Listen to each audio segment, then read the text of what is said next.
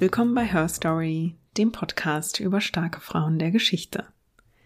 Mein Name ist Jasmin und ich erzähle euch alle zwei Wochen von einer Frau, die einen Platz in den Geschichtsbüchern verdient hätte. Bevor wir heute loslegen, ein kleiner Hinweis an die Quizfans unter euch.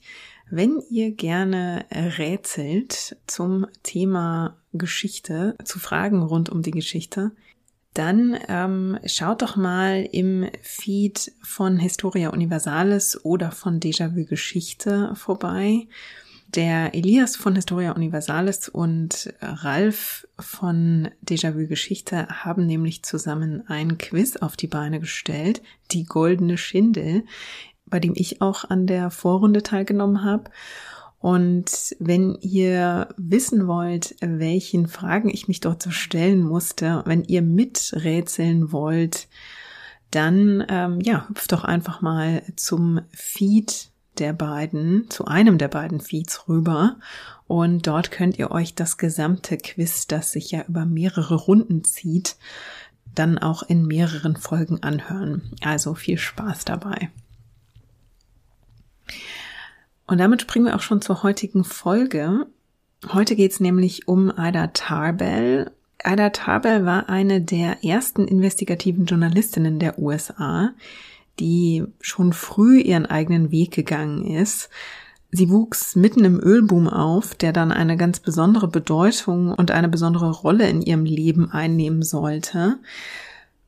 Aida Tabel ging den Dingen ja wirklich gern auf den Grund, deshalb wollte sie eigentlich auch Wissenschaftlerin werden.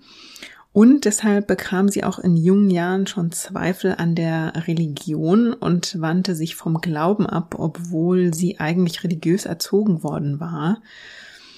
Und sie brach mit den gesellschaftlichen Konventionen ihrer Zeit. Sie entschied sich nämlich schon früh, dass sie nicht als Hausfrau und Mutter leben wollte, sondern sehr selbstbestimmt.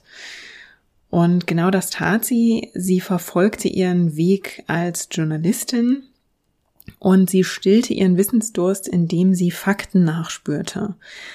Und damit wurde sie zu einer der bedeutendsten frühen investigativen Journalistinnen. Sie setzte nämlich in einer mehrjährigen Recherche Stück für Stück die Geschichte der Standard Oil Company zusammen. Das war das amerikanische Ölmonopol von Multimillionär John D. Rockefeller. Und Ida Tabels Recherchen machten Rockefellers korrupte und unlautere Geschäftspraktiken öffentlich. Und infolge dieser Recherchen erhob die amerikanische Bundesregierung 1906 Anklage gegen Standard Oil wegen Verletzung des Sherman Antitrust Act und ordnete 1911 die Zerschlagung des Konzerns an. Und wie Ada Tabel das angestellt hat, das erzähle ich euch jetzt. Ada Tabel kam am 5. November 1857, als Ida Minerva Tabel auf der Milchfarm ihrer Großeltern in Hedge Hollow, Pennsylvania zur Welt. Ihre Eltern waren Franklin und Esther Tabel und ihr Vater war ein ziemlich umtriebiger Geschäftsmann, er war viel unterwegs, immer wieder auch in anderen Bundesstaaten, um dort also nach einem Geschäft und einem Auskommen für die Familie zu suchen. Er hatte sich also früh in den Kopf gesetzt, er wollte ja nicht nur als einfacher Arbeiter, sondern nach Möglichkeit mit einem eigenen Geschäft für die Familie sorgen. Franklin Tabel hatte zunächst als Lehrer gearbeitet, wollte aber eben mehr verdienen, um also seine wachsende Familie zu ernähren. Und er hat zum Beispiel Jobs als Schweißer angenommen, er arbeitete als Flussschiffer und auch als Tischler, versuchte sich also in allen möglichen verschiedenen ja, äh, Businesszweigen. Und als Ida geboren wurde, hatte er sich gerade überlegt, er wollte für die Familie eine Farm in Iowa aufbauen. Und in Idas Geburtsjahr lebte bzw. hielt sich ihr Vater also in Iowa auf, um dort eben zu versuchen, diese Farm ans Laufen zu bringen. 1857 erlebte das Land allerdings auch eine Rezession und schlitterte daraufhin in eine Krise. Und in dieser Wirtschaftskrise verlor die Bank, bei der die Tabels ihre, ihr Erspartes hatten, das Geld und damit verschwand also der Notgroschen und überhaupt das Ersparte der Familie. Und die Tabels mussten also quasi von vorn anfangen.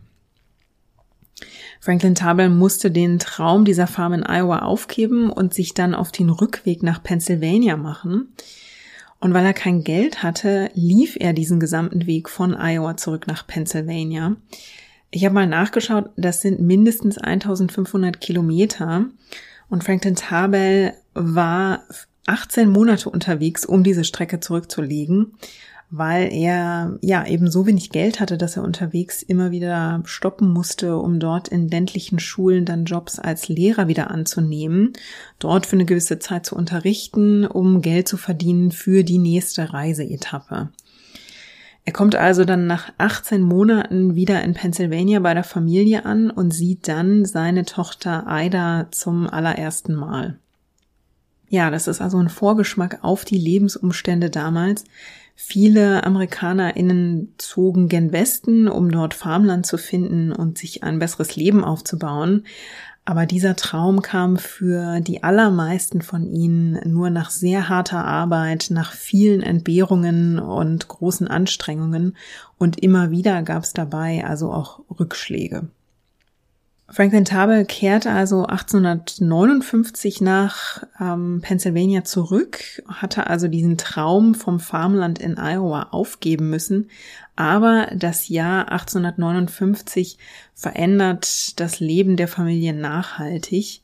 Und nicht nur das Leben der Familie Tabel, sondern das ist wirklich, ja, man könnte sagen, das Jahr 1859 wird zur Zäsur in der amerikanischen Wirtschaft und auf Dauer auch in der Weltwirtschaft. Denn in diesem Jahr beginnt der Ölboom. Mitte des 19. Jahrhunderts nutzte man eigentlich noch Walöl als Brennstoff für Öllampen überwiegend. Und dafür war so viel Walfang betrieben worden, dass der Walbestand schon gnadenlos überfischt worden war. Dadurch zeichnete sie also Mitte des 19. Jahrhunderts ja eine Ressourcenknappheit beim Walöl ab. Und man versuchte sich dann eine Zeit lang mit Kohleöl zu behelfen, das allerdings stark rußte und auch nicht besonders gut roch. Und die Wende kam dann am 27. August 1859. Da stieß nämlich Edwin L. Drake in Titusville, Pennsylvania auf die erste amerikanische Ölquelle. Und das war also, ja, der Beginn des Ölzeitalters und auch der Beginn der Profitgier rund um das sogenannte schwarze Gold. Denn unmittelbar nach Drakes Entdeckung beginnt ein Phänomen, das auch Oil Dorado genannt wird. Im Prinzip ist es der Oil Rush, der auf den Gold Rush folgt. Es gibt wieder unzählige Glückssucher, die nun merken, Öl ist die neue Ressource, mit der man sehr schnell Geld verdienen kann. Und die drängen nun also alle nach Titusville, Pennsylvania, um dort selbst Ölbohrtürme aufzustellen und den neuen Rohstoff zu fördern und so also hoffentlich an Geld zu kommen. Viele von ihnen suchen einfach nur nach einem Weg, um ihre Familie zu ernähren, aber auch in diese frühen Glückssucher mischen sich natürlich schon die ersten, die ähnlich wie Edwin Drake es verstehen, Investoren zu überzeugen, die dann in ihre Suche nach Öl investieren. Wer auch mitverdient, sind die Farmer vor Ort. Deren Land, unter dem ja eventuell Öl liegt, ist plötzlich sehr viel mehr wert. Und die vermieten oder verpachten jetzt also Parzellen und Teile ihres Farmlands für zum Teil unheimliche Summen an Ölturmbetreiber, lassen sich dafür also fürstlich bezahlen. Und an manchen Orten drängen sich innerhalb kürzester Zeit dann wirklich die Ölbohrtürme einer neben dem anderen, bis so viele Förderer an diesem kleinen Markt oder noch kleinen Markt sind und so viel Öl fordern, dass der Markt übersättigt wird und daraufhin die Preise stürzen. Also im Kleinen spielt sich hier vielerorts ein Paradebeispiel für das volkswirtschaftliche Modell von Angebot und Nachfrage ab. Viele Leute werden dabei in kurzer Zeit wirklich sehr wohlhabend und viele verlieren ihr Geld auch genauso schnell wieder, wie sie es verdient haben. Die Ölförderung ist schnelllebig, sie ist voller unternehmerischem Risiko und sie ist obendrein gefährlich, denn man fördert hier natürlich ein entflammbares Material und die Arbeitssicherheit sah Mitte des 19. Jahrhunderts auch noch ganz anders aus als heute. Franklin Tabel beobachtete diesen Ölboom und weil er immer auf der Suche nach einer Geschäftsidee war, kommt er zu der Einschätzung, dass er von diesem Ölboom auch profitieren kann. Er will davon aber indirekt profitieren und deswegen stellt er keinen Ölbohrturm auf, sondern er bietet seine Dienste als Flussschiffer an, um das Öl also auf Schiffen zu transportieren. Und da setzt er auch ja aufs richtige Pferd sozusagen oder in dem Fall aufs richtige Transportmittel, nämlich das Schiff.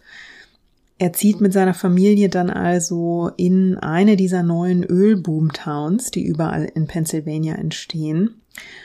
Und das heißt für die Tabels und für Aida, dass sie die idyllische Milchfarm, auf der sie bis eben noch aufgewachsen ist, also diese blühenden Wiesen und grünen Weiden jetzt gegen eine Umgebung tauschen, in der alles und jeder mit einer schmierigen Ölschicht überzogen und behaftet ist.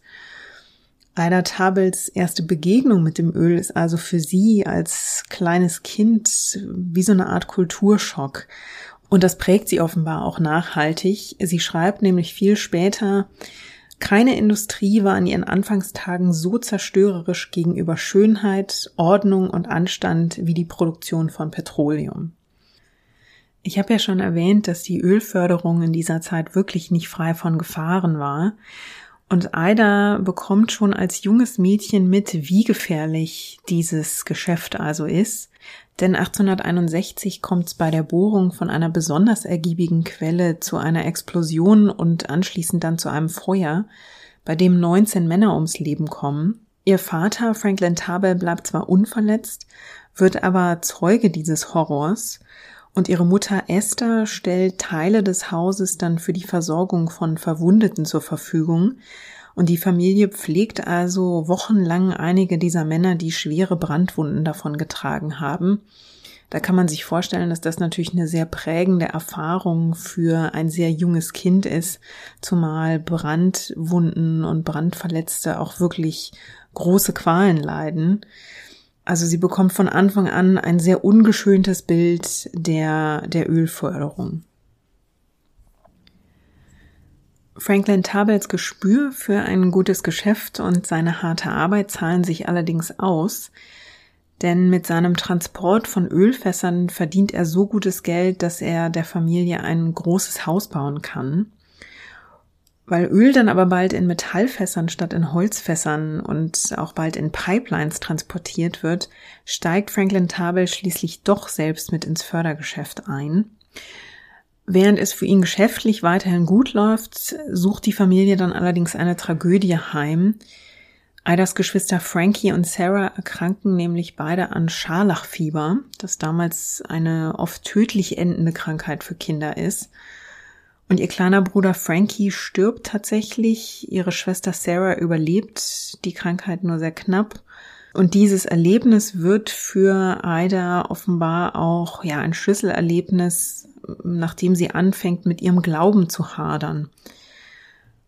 Also ihre Eltern, besonders ihre Mutter Esther, sind sehr religiöse Menschen und für die junge Aida bedeutet der Verlust ihres kleinen Bruders aber, dass sie an dieser Religion zweifelt. Also sie bekommt Zweifel an Gott.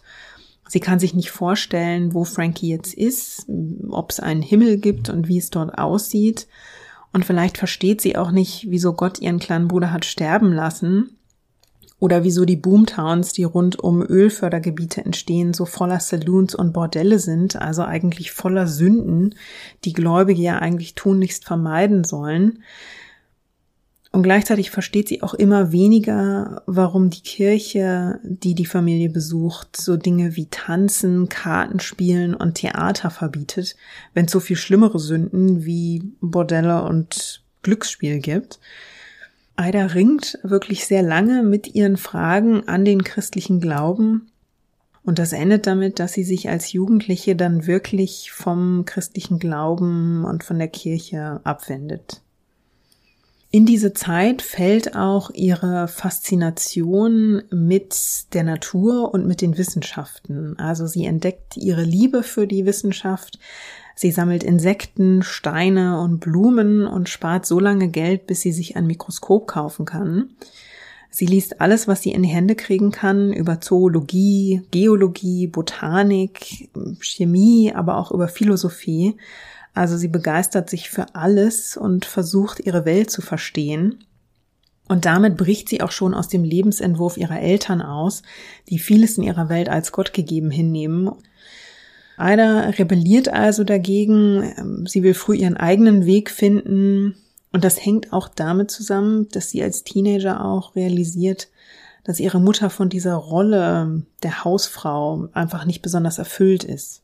In diese Zeit fällt auch ihr erster Kontakt oder ihr erstes, ihre erste Wahrnehmung der Frauenbewegung. Sie liest und hört von Elizabeth Cady Stanton und Susan B. Anthony. Sie ist dann aber sehr enttäuscht, dass die beiden sich für Victoria Woodhull stark machen. Das geht ihr dann doch zu weit, denn Victoria Woodhull tritt 1872 als Präsidentschaftskandidatin an. Das ist ähm, lange bevor Frauen das Wahlrecht überhaupt erhalten. Woodhull hatte als Zeitungsverlegerin und Stockbrokerin gearbeitet. Sie forderte mehr Freiheiten für Frauen und auch Freiheit bei der Wahl der PartnerInnen. Aber in ihrer Zeitung greift sie dann schließlich den Bruder von der Autorin Harriet Beecher Stowe an, nämlich den Reverend Henry Ward Beecher, und beschuldigt ihn einer Affäre. Und das ging vielen Leuten, inklusive Ida Tabel, dann doch zu weit. Also dieses radikale Auftreten von Victoria Woodhull verschreckte zahlreiche Leute und eben auch Ida Tabel in Bezug auf die Frauenbewegung. Und Ida Tabel fand auch, dass viele Frauen, die sie kannte, sich wenig für Politik interessierten. Deshalb war sie der Meinung, dass sie das Wahlrecht eigentlich gar nicht verdient hatten, beziehungsweise nicht brauchten, weil sie damit ja doch nichts anzufangen wüssten. Das ist tatsächlich eine Argumentation, die sie sehr lange beibehält. Und obwohl Aida Tabel also ein Leben als sehr unabhängige Frau führen wird, wird sie mit der Frauenrechtsbewegung doch nie so richtig warm. Das ist ein sehr interessanter Kontrast in ihrer Biografie. 1872, das Jahr, in dem Victoria Woodhull für die Präsidentschaft kandidiert, wird für Ida Tabel noch aus einem anderen Grund ein prägendes Jahr. Sie erlebt nämlich das sogenannte Cleveland Massacre mit. Das bezeichnet das Auftreten und das Geschäftsgebaren des 32-jährigen Unternehmers John D. Rockefeller, der hat sich nämlich in seiner Karriere vom Hilfsbuchhalter zum Unternehmensgründer hochgearbeitet und hat also vor kurzem die Standard Oil Company gegründet. Er hat es bereits zu einigem Wohlstand gebracht und den Rest, den besorgt er nun im Jahr 1872 als ziemlich skrupelloser Geschäftsmann. Also Rockefeller hatte sich in den Kopf gesetzt, so viel Macht wie möglich im Ölgeschäft zu erlangen. Dafür zog er in diesem Jahr durch Ohio und Pennsylvania und stellte kleine Ölproduzenten, wie zum Beispiel Ida Tabels Vater, vor die Wahl, entweder an die Standard Oil Company zu verkaufen oder in Konkurrenz mit ihnen zu treten. Und diese Konkurrenz bedeutete für viele Unternehmer, ja, den Ruin. Nicht nur, weil sie gegen ein größeres Unternehmen antraten, sondern auch, weil die Konkurrenz nicht fair spielte. Rockefeller schloss nämlich mit den drei großen Eisenbahnunternehmen Pennsylvania, Erie und New York Central geheime Verträge. Und nach diesen Verträgen erhöhten diese Eisenbahnunternehmen ihre Kosten so extrem, dass sie die kleinen Ölproduzenten damit in den Ruin trieben. Rockefeller gründete dafür ein Unternehmen namens South Improvement Company, um also zu verschleiern, dass die Standard Oil Company hinter diesem, ja, hinter diesem Move stand. Und nachdem er diesen geheimen Vertrag geschlossen hatte, erhöhten manche Transportunternehmen ihre Kosten um satte 250 Prozent. Das heißt, die kleinen Ölproduzenten hatten also keine Chance. Wer in den Deal eingeweiht war und mitmachte, der bekam Rückzahlungen und Kostenerstattungen und musste natürlich strenge Geheimhaltung wahren. Weil diese Rückzahlungen und diese geheimen Absprachen natürlich absolut illegal waren. Wer also nicht bankrott gehen wollte, musste einen Deal mit Rockefeller machen. Die Kleinunternehmer hatten dann die Wahl, entweder eine Einmalzahlung anzunehmen oder Anteile an der Standard Oil Company zu erhalten. Viele entschieden sich für eine Einmalzahlung, weil sie diesem Konstrukt Anteile an der Standard Oil Company zu halten vielleicht nicht so richtig trauten. Wer allerdings die Anteile annahm, kam meistens zu sehr bedeutendem Wohlstand. Mit dieser erpresserischen Methode sicherte sich Rockefeller allein in Cleveland im Bundesstaat Ohio 85 Prozent der Ölraffinerien. Und dieses Schema, das wiederholte er in Pittsburgh, Philadelphia, Baltimore, New York und auch in anderen Raffineriezentren. Und auf diese Weise sicherte er sich also mit der Standard Oil Company ein marktbeherrschendes Monopol, das ihn zum reichsten Menschen seiner Zeit machte. 1877, also fünf Jahre nachdem er dieses, dieses Muster zum ersten Mal in Cleveland durchgezogen hatte, kontrollierte Rockefeller 90 Prozent der amerikanischen Ölproduktion. Wer sich ihm allerdings widersetzte, war Ida Tabels Vater.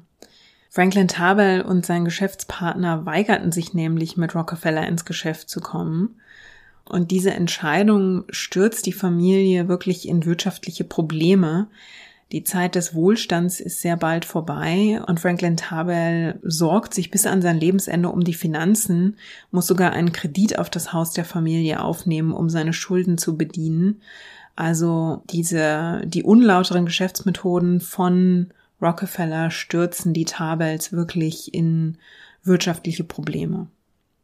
Aida Tabel erlebt diese Umwälzung als 15-Jähriger und sie sieht danach, wie sehr ihr Vater unter diesen wirtschaftlichen Sorgen leidet. Sie schließt in dieser Zeit die Schule ab und beginnt dann mit 19 Jahren ein Biologiestudium am Allegheny College in Pennsylvania. Aida Tabel will Lehrerin werden, weil ihr klar ist, dass sie als Forscherin, was ihr eigentlicher Berufswunsch ist, nicht arbeiten kann. Sie weiß, dass das Feld von Männern dominiert ist und sie sucht sich also ihre Nische. Und diese Nische bedeutet für sie, wie für viele andere Frauen ihrer Zeit, dass sie als Lehrerin arbeiten kann.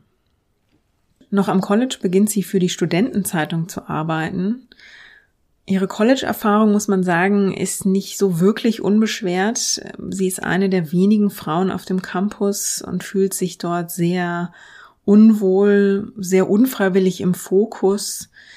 Sie ist sehr schüchtern äh, und sie weicht auch jeder Form von romantischen Verwicklungen aus. Das ist ihr total unangenehm, das will sie nicht. Und sie hat eben auch vor Augen, dass ihre Mutter äh, als in ihrer Ehe und als Mutter in dieser Hausfrauenrolle gefangen ist, die Ada Tabel unbedingt vermeiden will. Und deshalb beschließt sie also ungefähr zu dieser College-Zeit für sich, dass sie Beziehungen und erst recht Ehe und Haushalt aus dem Weg gehen will.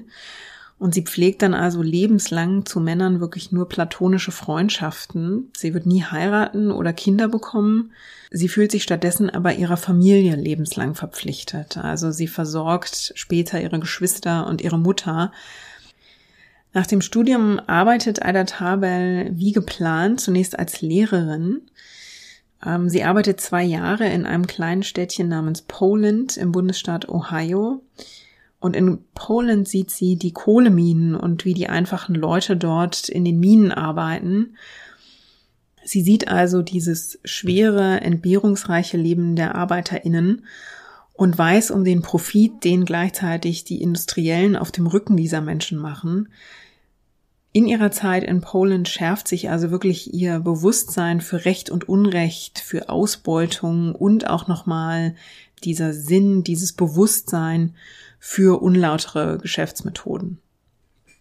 Sie beginnt dann 1882 für ein Magazin zu arbeiten, das Bildungsartikel für die Mittelklasse schreibt.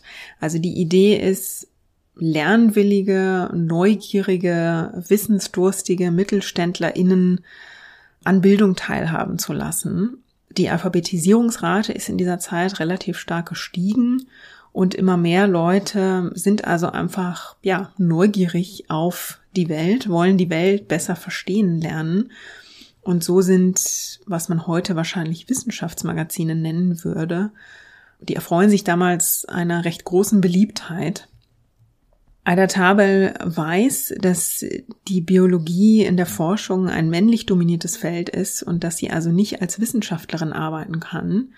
Und deshalb gefällt ihr diese Idee, ihr Wissen, ja, ihren eigenen Wissensdurst zu stillen, indem sie also sich weiter mit dem Feld der Biologie auseinandersetzt und ihr Wissen zu verschriftlichen und für Laien verständlich zu machen. Also diese Idee des Wissenstransfers und zur Bildung beizutragen ähm, für Leute, die sich ebenfalls für das Thema begeistern, die findet sie also sehr reizvoll und genau deswegen beginnt sie also für dieses Magazin zu schreiben.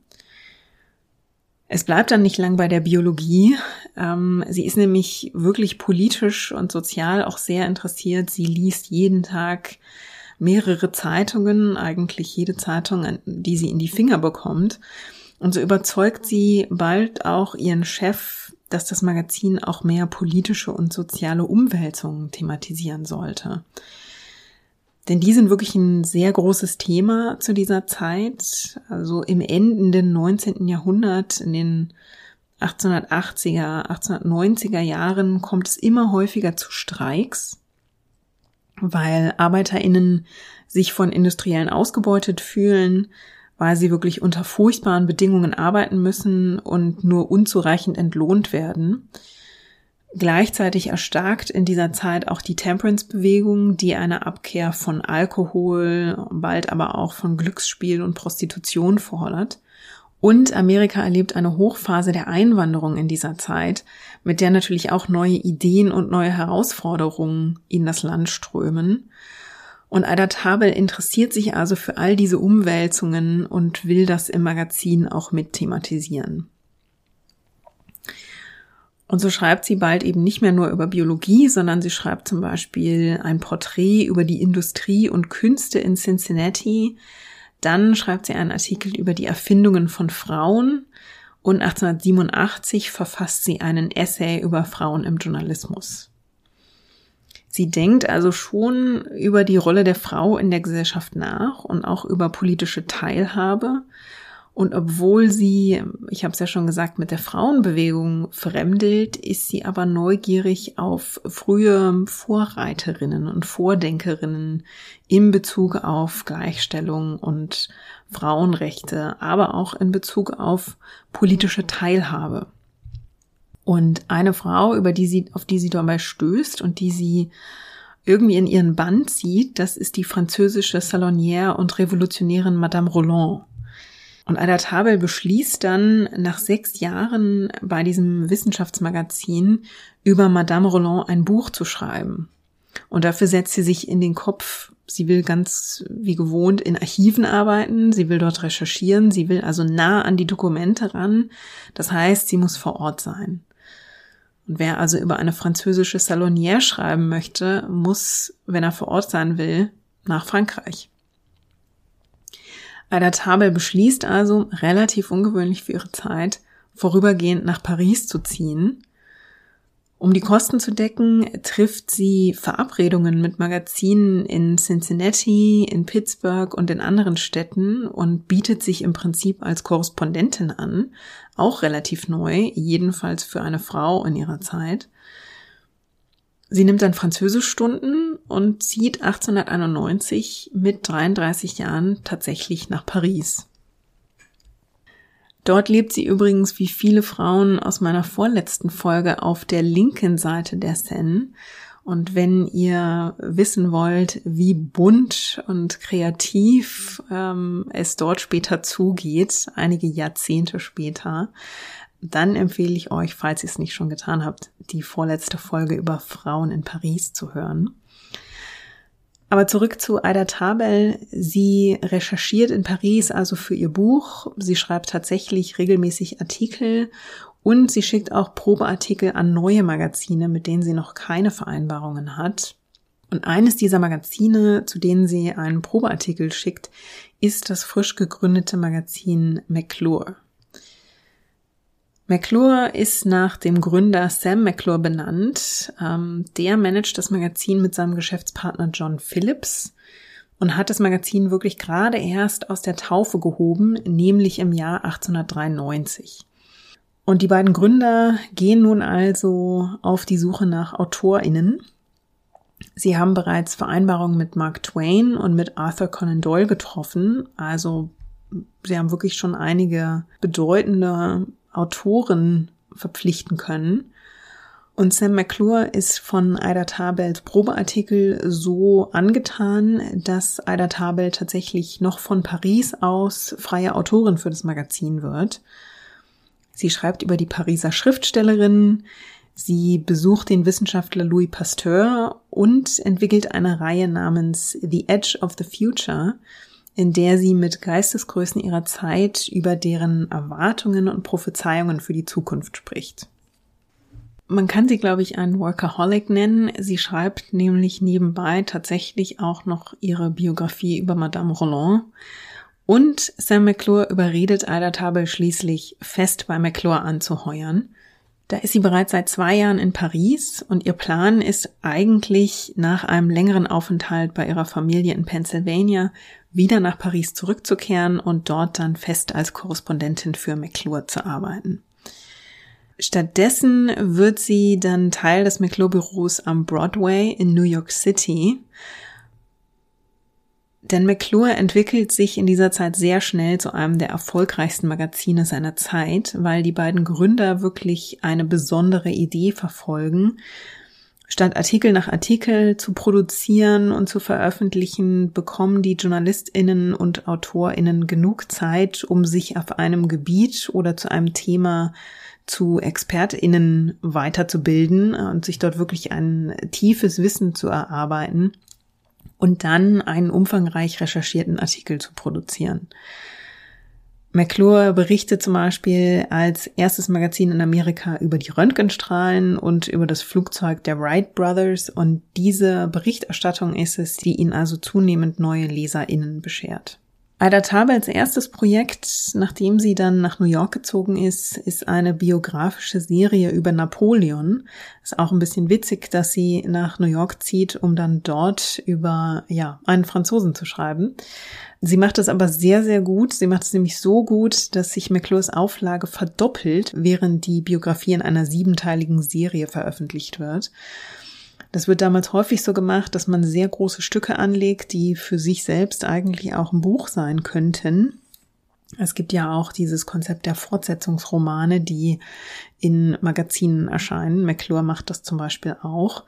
Ja, und die werden dann einfach immer als mehrteilige Serie angelegt, weil das natürlich die LeserInnen bei der Stange hält. Diese Serie über Napoleon wird anschließend auch als Buch aufgelegt, für das Aida Tabel lebenslang Tantiemen bekommt. Ihr erster großer Auftrag in New York entpuppt sich also wirklich als einer, der so ein bisschen die Weichen stellt. Ihr nächster großer Wurf ist dann wieder eine Biografie, nämlich eine Biografie von Abraham Lincoln.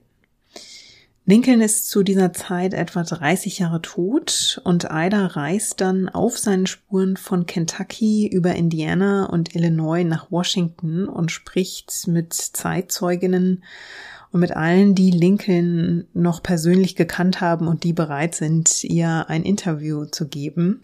Sie spricht zum Beispiel mit Lincolns ältestem Sohn. Sie sammelt Fotos, unveröffentlichte Reden und Briefe und jede Menge persönliche Anekdoten. Und das verwebt sie dann zu Artikeln, die wirklich ein sehr umfangreiches Bild von Abraham Lincoln geben. Wenn sie den Artikel dann geschrieben hat, dann schickt sie den übrigens zum Faktencheck an all diejenigen, von denen sie Informationen oder Zitate für den Artikel genutzt hat. Und diesen Zeitaufwand, den muss man sich mal vor Augen führen. Sie sendet dafür nämlich handgeschriebene Briefe an unzählige Leute. Die brauchen natürlich alle auch eine Kopie des Artikels. Und in den Tagen und Wochen danach, wenn die Antwortbriefe dann eintrudeln, dann müssen all diese Änderungen ja auch noch als Korrekturen in den Artikel aufgenommen werden. Ida Tabels Biografie von Abraham Lincoln wird dann eine zwölfteilige Serie, die zwischen 1895 und 1896 erscheint. und die die Auflage von McClures auf 300.000 Blatt steigert. Und diese Lincoln-Serie, die macht Ida Tabel wirklich bei LeserInnen in ganz Amerika bekannt.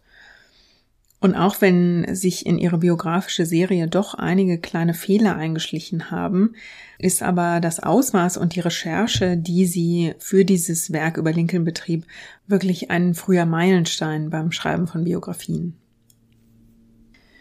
Ada Tabel leitet dann bald das Büro in New York und es gibt ein sehr schönes Foto von ihr aus dem Jahr 1898. Da sitzt sie mit 41 Jahren an ihrem Schreibtisch in McClures Büro Sie trägt einen bodenlangen dunklen Rock, sie hat die Beine übereinander geschlagen und sie hat ein aufgeschlagenes Buch auf ihrem Schoß liegen. Sie trägt ziemlich unauffällige flache Schnürschuhe und eine helle Bluse mit weißem Kragen und einer dunklen Schleife um den Hals.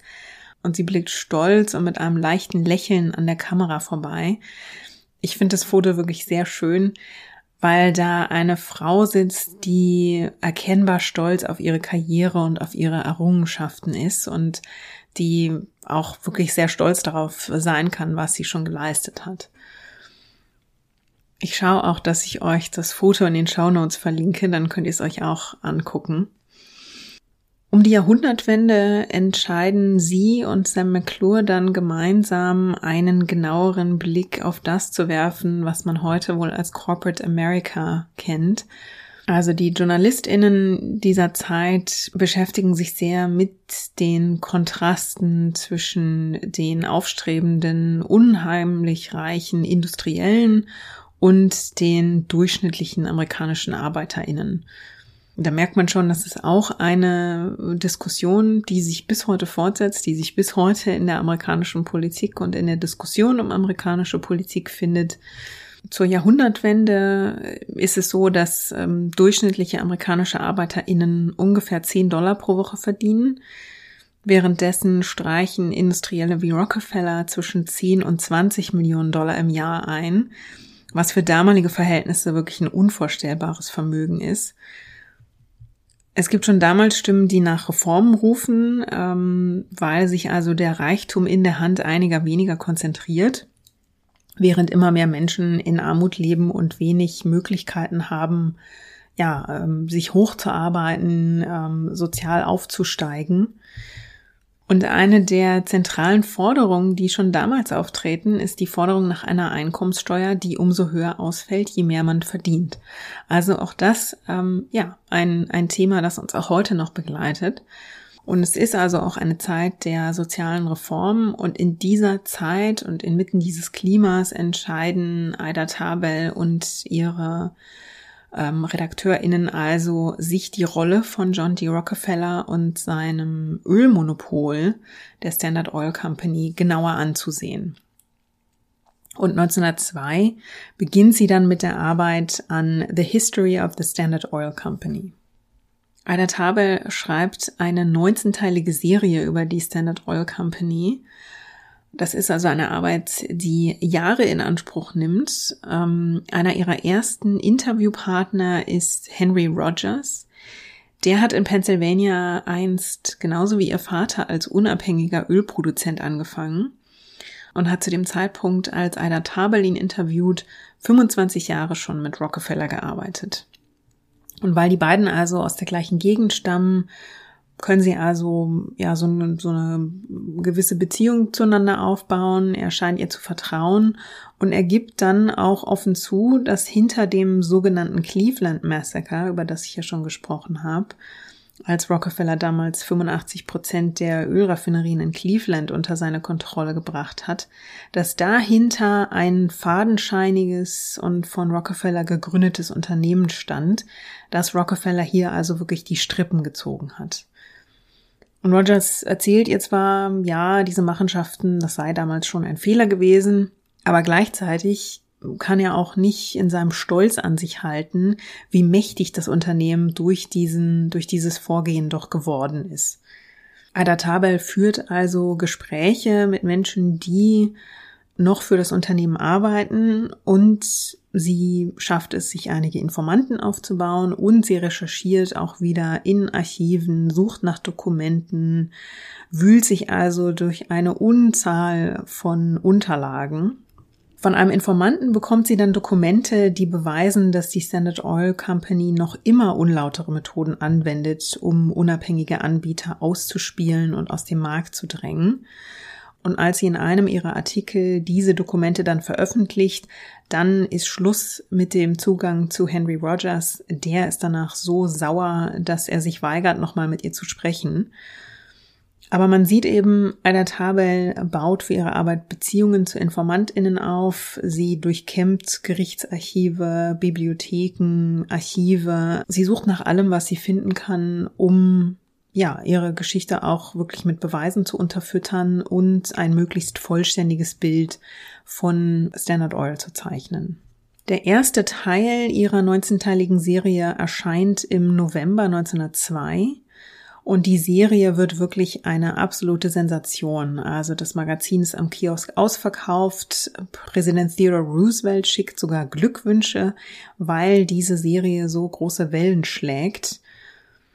Und Ada Tabel und ihr Rechercheassistent John Siddell finden Beweise, dass Standard Oil schon 1876 mit Preismanipulation begonnen hat, um also die unabhängigen Produzenten aus dem Markt zu drängen. Und das ist einfach, ja, das ist eine Sensation, die sie da veröffentlichen, bei der natürlich alle aufhorchen, sowohl die Leute, die ja, die Artikelserie lesen, als, als auch Politiker und natürlich auch Standard Oil.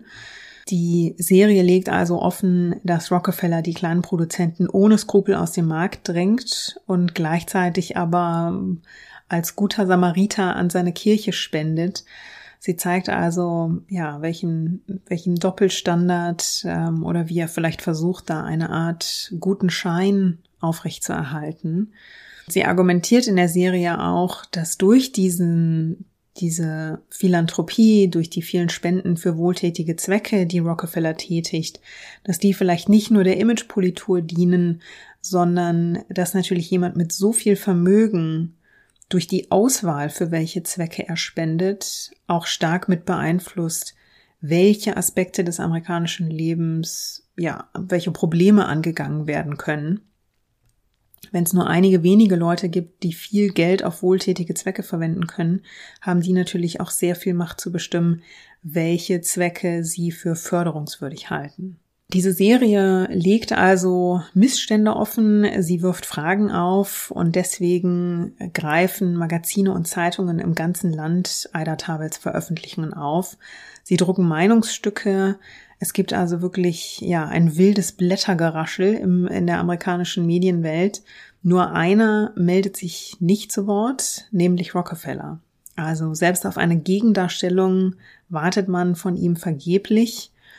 Es ist auch überliefert, dass er in seiner Umgebung verbietet, dass jemand über Aida Tabel und ihre Veröffentlichungen spricht. Er soll gesagt haben, do not mention that woman, also einer dieser Fälle, wo man nicht mal den Namen in den Mund nehmen will. Dass, äh, dass Rockefeller darüber kein Wort verlieren will, hilft ihm allerdings nicht viel, denn die Veröffentlichungen rufen die US-Regierung auf den Plan. Im Jahr 1906 eröffnet die Generalstaatsanwaltschaft ein Verfahren gegen die Standard Oil Company wegen Verstoßes gegen den Sherman Antitrust Act. Der gilt ja seit 1890 und hat also eigentlich fairen Wettbewerb garantieren sollen und auch Monopole verhindern. Durch Ada Tabels Veröffentlichungen wird aber allzu deutlich, dass John D. Rockefeller definitiv ein Monopol aufgebaut hat, noch dazu mit unfairen Mitteln. Und das aufzudröseln, das dauert auch ziemlich lange. Diese Ermittlungen gegen Standard Oil, die dauern fünf Jahre. Und sie enden damit, dass 1911 die Zerschlagung von Standard Oil angeordnet wird. Der Konzern wird dann in über 30 Einzelunternehmen aufgeteilt und einige davon, die firmieren heute unter Namen, die uns sehr gut bekannt sind, nämlich, um nur zwei Beispiele zu nennen, ExxonMobil und Chevron. Interessant ist, dass ähm, Präsident Theodore Roosevelt, der ja zunächst noch ein Glückwunschschreiben an Ida Tarbell geschickt hat, durch diese Veröffentlichungen auch unter Druck gerät, weil der Öffentlichkeit immer deutlicher wird, dass sich Reichtum und Macht in Amerika in den Händen einiger weniger Menschen und Konzerne konzentrieren. Auch hier merkt man wieder, das ist ein sehr modernes Thema. Das hat sich bis heute nicht erledigt. Und damals wie heute wird der Ruf nach Reformen laut, was auf Präsident Roosevelt so viel Druck ähm, ja ausübt, dass der sich schließlich zu einem Ausspruch hinreißen lässt. Er nennt die investigativen Journalisten, zu denen also auch Ida Tabel gehört, Muckraker. Also Skandalreporter, die in seinen Augen im Schmutz wühlen, um dort Geschichten zu finden. Ida Tabel ist von diesem Vergleich wenig begeistert, aber dieser Terminus Muckraker, der hat sich tatsächlich gehalten und das ist bis heute ein Spitzname für insbesondere investigative Journalisten, die sich zum Teil eben auch durch den Schmutz wühlen müssen, um dreckige Machenschaften anderer Leute oder Unternehmen aufzudecken. Ada Tabels Serie wird als Buch veröffentlicht und 1905 sogar in ein Broadway-Stück umgewandelt. Die Produzenten bieten ihr sogar an, sich selbst zu spielen. Das lehnt sie allerdings sehr schnell ab. Im gleichen Jahr, während sie also ja noch stolz auf ihren Erfolg sein kann, ereilt sie dann ein persönlicher Schicksalsschlag, denn ihr Vater stirbt an Krebs. Und Ida Tabel übernimmt nach dem Tod des Vaters dann quasi die Rolle der Versorgerin für ihre Familie. Sie kauft eine Farm in Connecticut, wo sie sich künftig häufig zurückzieht, um dort dann in der Natur zu schreiben. Und später holt sie dann auch ihre Mutter und ihre Geschwister zu sich auf die Farm, um sie dort zu versorgen. Im Jahr nach dem Tod ihres Vaters trennt sich Tabel dann von McClure's Magazine. Sam McClure stellt sich heraus, hat kein richtiges Händchen für die Finanzen und versteift sich mehr und mehr auf riskante Geschäftsideen. Ida Tabel hat Angst um die Unabhängigkeit des Magazins, wenn andere Geldgeber dazukommen. Und so kommt es schließlich dazu, dass sie und eine Reihe der anderen wichtigsten MitarbeiterInnen das Magazin verlassen und ein eigenes Blatt gründen, nämlich das American Magazine. Dort schreibt sie eine erste große Geschichte über Zölle und deren wirtschaftlichen Schaden. Und wenig später beginnt sie dann auch über Frauenrechte zu schreiben und über die Stellung der Frau in der Gesellschaft. Und da muss man sagen, so sehr sie sich in der Wirtschaft auskannte und so hellsichtig sie dort war, so konservativ war sie wirklich in der, in der Frauenfrage.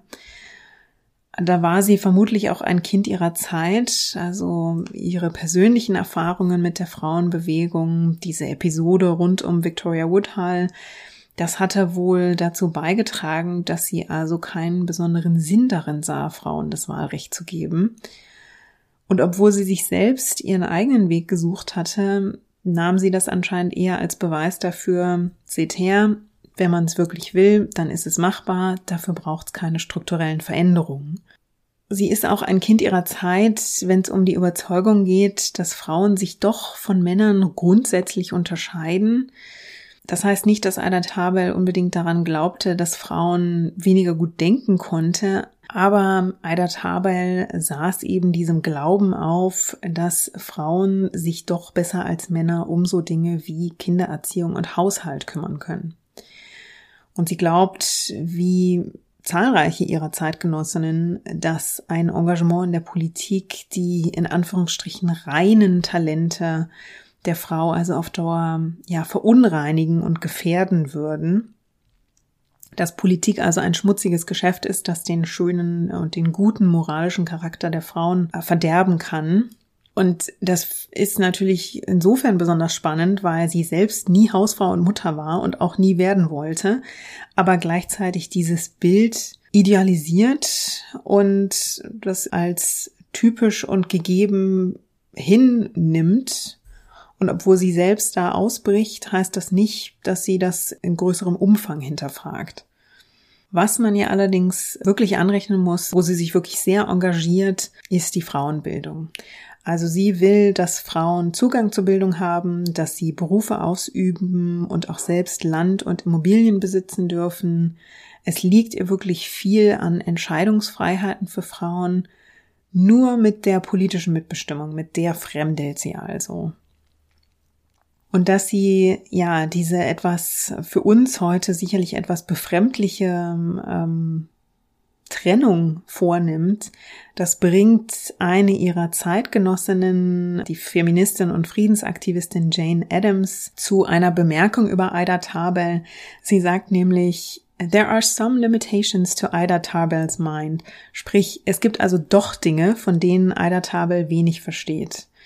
Man muss Ida Tarbell aber auch anrechnen, dass 1920, als Frauen dann in den USA das Wahlrecht erhalten, sie nicht weiter dagegen lamentiert oder protestiert, sondern dass sie diese Entwicklung auch wirklich akzeptiert. Sie fängt auch selbst an zu wählen. Also sie arbeitet dann nicht aktiv dagegen. Im Gegenteil, sie spricht sich in späteren Jahren auch wirklich aktiv dafür aus, dass Frauen jetzt, wo sie das Wahlrecht haben, davon auch wirklich Gebrauch machen sollen. Sie schreibt weiterhin über die Wirtschaftswelt und sie hat sich in der Öffentlichkeit nun wirklich als Mischung aus investigativer Reporterin, Historikerin und Expertin für Geschäftspraktiken und die Unternehmenswelt einen, einen Ruf erarbeitet. Sie genießt hohen Respekt 1915 entscheidet sie sich allerdings von ihrer Rolle als Mitgründerin des American Magazine zurück in eine Rolle als freie Autorin zu wechseln. Das gibt ihr mehr Freiheiten. Sie kann mehr Zeit auf ihrer Farm in Connecticut verbringen, näher an ihrer Familie sein. US-Präsident Woodrow Wilson trägt ihr schließlich eine Expertinnenrolle in einem Beratungsgremium zur Handelspolitik an und ähm, überraschenderweise lehnt Aida Tabel diesen Posten ab. Sie findet nämlich, sie sei durch ihren Job als Beobachterin qualifiziert, aber nicht für eine Rolle in einem Gremium, das am Ende auch wirtschaftliche Verhandlungen führen würde. Was sie stattdessen annimmt, ist eine Einladung, Mitglied im Women's Defense Committee zu werden. Das ist ein Komitee ebenfalls vom Präsidenten eingesetzt, das während des Ersten Weltkriegs die Rolle und Beiträge der Frauen im Krieg koordiniert. 1917 bricht sie nach dem Tod ihrer Mutter mit Tuberkulose zusammen und muss drei Monate im Krankenhaus verbringen. Ihre Ärzte diagnostizieren sie außerdem mit Parkinson, das ihr in den kommenden Jahren zunehmend zusetzen wird. Sie leidet vor allem unter einem Zittern ihrer Hände, das schließlich so schlimm wird, dass sie nicht mehr mit der Hand schreiben und auch kein Diktaphon mehr halten kann. Ihre Reaktion ist, die Krankheit nach Möglichkeit so lange zu ignorieren, wie sie kann und einfach weiterzuarbeiten. Sie erlebt mit über 60 Jahren das Ende des Ersten Weltkriegs, die erste Welle der Angst vor dem Kommunismus und dann natürlich die wilden Zwanziger. Und aus dieser Zeit ist ein sehr interessanter Satz von ihr überliefert. Sie sagt nämlich, meine größte Angst war, dass wir unseren Lebensstandard erhöhten und unsere moralischen Standards dabei senkten. Also sie ist noch immer von einem, von ihrem moralischen Kompass sehr bewegt und fremdelt so ein Stück weit damit, wo man sich in den Zwanzigern nach diesem furchtbaren Krieg hinbewegt. Und da hat sie sicher auch mit ihren Sorgen ein Stück weit recht behalten. McLuhan's Magazine wird 1925 an den Medienmogul William Randolph Hearst verkauft, der dieses einstige investigative Magazin dann in ein unbedeutendes Schnulzenmagazin verwandelt. Mitte der 20er reist Aida Tabel auch für vier Monate nach Italien, um dort ein Stück über Mussolini und dessen Staat zu recherchieren. Sie führt auch ein Interview mit Mussolini und vergleicht den Duce dann in ihrem Stück mit Napoleon. Sie thematisiert darin zwar auch, dass er zum Beispiel die freie Rede unterdrückt, aber sie positioniert sich nicht wirklich klar darin, dass Mussolini hier ja keine Demokratie führt, sondern dieses Land auf einen ganz anderen Weg, nämlich einen diktatorischen Weg gebracht hat. 1930 beginnt sie dann an ihrer Autobiografie All in the Day's Work zu schreiben. Und noch mit über 80 Jahren lehrt sie am College, bis dann ihre Krankheit, die sie Mr. Parkinson nennt, doch ähm, in den Ruhestand zwingt. Und selbst da weigert sie sich noch, ihr geliebtes Schreiben ganz aufzugeben. Sie bringt sich nämlich selbst bei, mit der linken Hand zu tippen und solange es also irgendwie geht, bringt Aida Tabel noch Worte aufs Papier. Aber am 6. Januar 1944 stirbt sie dann schließlich mit 86 Jahren an einer Lungenentzündung. Aida Tabel gilt aber bis heute als sehr respektierte frühe investigative Reporterin. Sie ist die Frau, deren Recherchen die illegalen Aktivitäten von Standard Oil öffentlich gemacht haben und die zu einer staatlichen Ermittlung gegen den Konzern geführt haben und schließlich zu dessen Zerschlagung. Also sie ist die Frau, die Big Oil, wie wir es heute nennen, die Stirn geboten hat und damit auch erfolgreich war. Damit sind wir also am Ende der heutigen Folge. Ich danke euch wie immer ganz herzlich fürs Zuhören und ihr könnt mir wie gewohnt Nachrichten oder Themenvorschläge schicken, entweder per E-Mail an feedback at herstorypod.de oder über Twitter und Instagram. Dort findet ihr mich unter dem Handle at herstory-pod. Und wenn ihr den Podcast so gern mögt, dass ihr ihn auf Steady unterstützen wollt, dann klickt gern auf den Link in den Show Notes. Ich sage lieben Dank fürs Zuhören. Wir hören uns wieder in zwei Wochen mit einer neuen spannenden Biografie. Und bis dahin, lasst es euch gut gehen.